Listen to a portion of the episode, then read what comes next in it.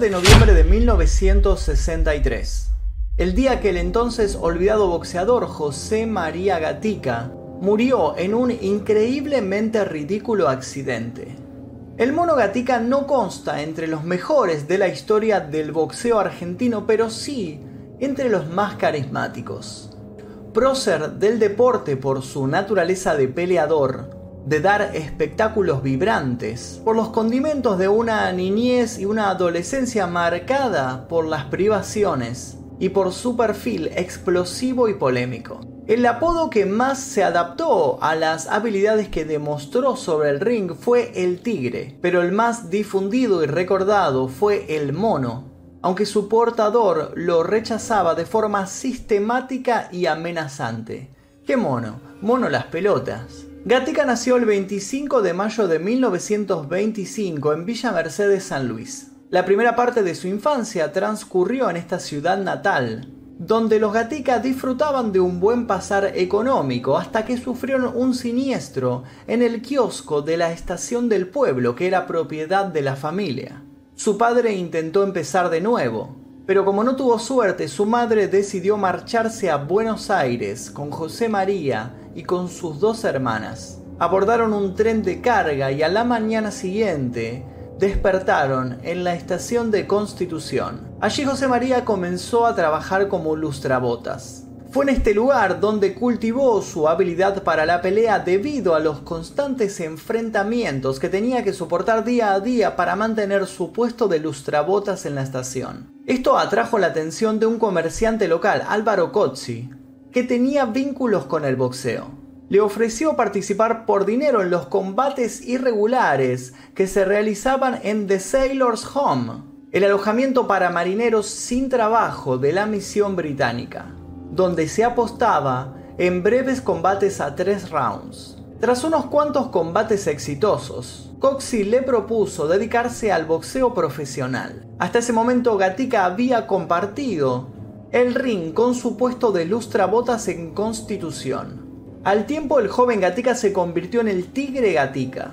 Brilló como aficionado. Nació el célebre clásico con Alfredo Prada, y a partir del 7 de diciembre de 1945, cuando se hizo profesional, se convirtió en pasión de multitudes para la popular del Luna Park, y su sola presencia se convirtió en un imán que dejó chico el máximo coliseo boxístico de Sudamérica, no una ni dos ni tres, sino muchísimas veces. El perfil popular y el indudable carisma de Gatica, un boxeador agresivo y ambicioso, espectacular sobre el ring, atrajeron la atención del público. Se ganó el aprecio de los asistentes a la tribuna popular, que lo apodó el Tigre por la furia que demostraba en combate. En cambio, los aficionados de la clase alta deploraban justamente su falta de clase. A ellos se les debe el apodo de El Mono, caricaturizando su color de piel y sus facciones. El entonces presidente Juan Domingo Perón le había demostrado aprecio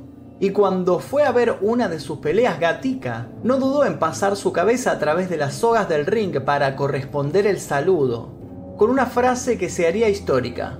General, dos potencias se saludan. Perón, aficionado al boxeo, apoyó el primer y único viaje de Gatica a Estados Unidos, en busca de un título mundial. El 5 de enero de 1951, combatió contra el norteamericano Ike Williams, y fue derrotado en el primer round. El escaso entrenamiento realizado para dicha pelea y sus frecuentes salidas nocturnas conspiraron contra sus posibilidades. Esta derrota constituyó una de las grandes decepciones en la historia del deporte argentino. Gatica se retiró del boxeo dueño de una foja excepcional, 85 victorias, 72 antes del límite, 7 derrotas, 2 empates, y una sin decisión. Esas 95 batallas, muchas de ellas en las noches del Luna Park lleno, habían fecundado una montaña de dinero que se esfumó en largas noches de juerga y forzaron el regreso al punto de partida, ganarse la vida a como diera lugar. Tras la caída del gobierno popular José María Gatica, comenzó la curva descendente de su carrera, y por su vinculación al peronismo se le fueron cerrando varias puertas. Para poder subsistir tuvo que desempeñarse en diferentes oficios. Fue profesor de educación física, trabajó en dos restaurantes, donde su sola presencia era la atracción principal. Participó en peleas clandestinas, enfrentando a tres o cuatro contrincantes por noche, y hasta intervino en demostraciones de catch. En uno de estos encuentros organizados por la troupe de Martín Caradagian, el mono fingió una derrota, pero no sin antes recibir un fuerte castigo por parte del catcher, que enojado por algún puñetazo dado por Gatica, le provocó una lesión en el tobillo del que nunca se recuperaría totalmente. Su último combate fue frente a Jesús Andreoli, una fría noche del 6 de junio de 1956 en Lomas Park, un ya desaparecido gimnasio de la ciudad de Lomas de Zamora, en la provincia de Buenos Aires. Luego de vencer a su rival por nocaut técnico en el cuarto round, fue detenido inmediatamente por la policía que lo estaba esperando, porque su sola presencia representaba un grito de la resistencia peronista. Era domingo cuando volvía de vender muñequitos en la cancha de Independiente, y tratando de subir a un colectivo de la línea 295, cayó bajo sus ruedas en la esquina de Herrera y Pedro de Luján. Estaba ebrio y eufórico. El micro le pasó por encima. Su cadera quedó destrozada. Sufrió fracturas en las costillas, en las vértebras y en la pelvis. Murió dos días después de agonizar, el 12 de noviembre de 1963, en el Hospital Rawson. El camino a su último destino difícilmente encuentre precedentes.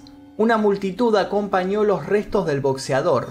La peregrinación hasta el cementerio de Avellaneda se prolongó durante más de siete horas. La gente que lo fue a despedir obligó al chofer a detener la marcha para que en adelante fuera movilizado a pie. A su paso decenas de personas se sumaron a la caravana.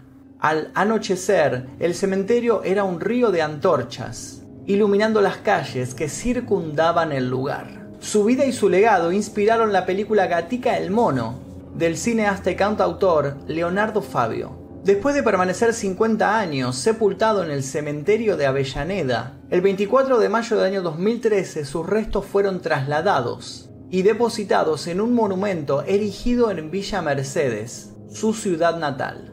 Como reconocimiento al boxeador luchador incansable, el féretro fue colocado en posición vertical. Y hasta aquí la historia del mono Gatica y de su muerte tan extraña, tan bizarra como así también fue su vida. Espero que les haya gustado. Pueden dejar sus sugerencias de diferentes historias y efemérides aquí debajo. Mi nombre es Magnus Mephisto y esto es El Día Que.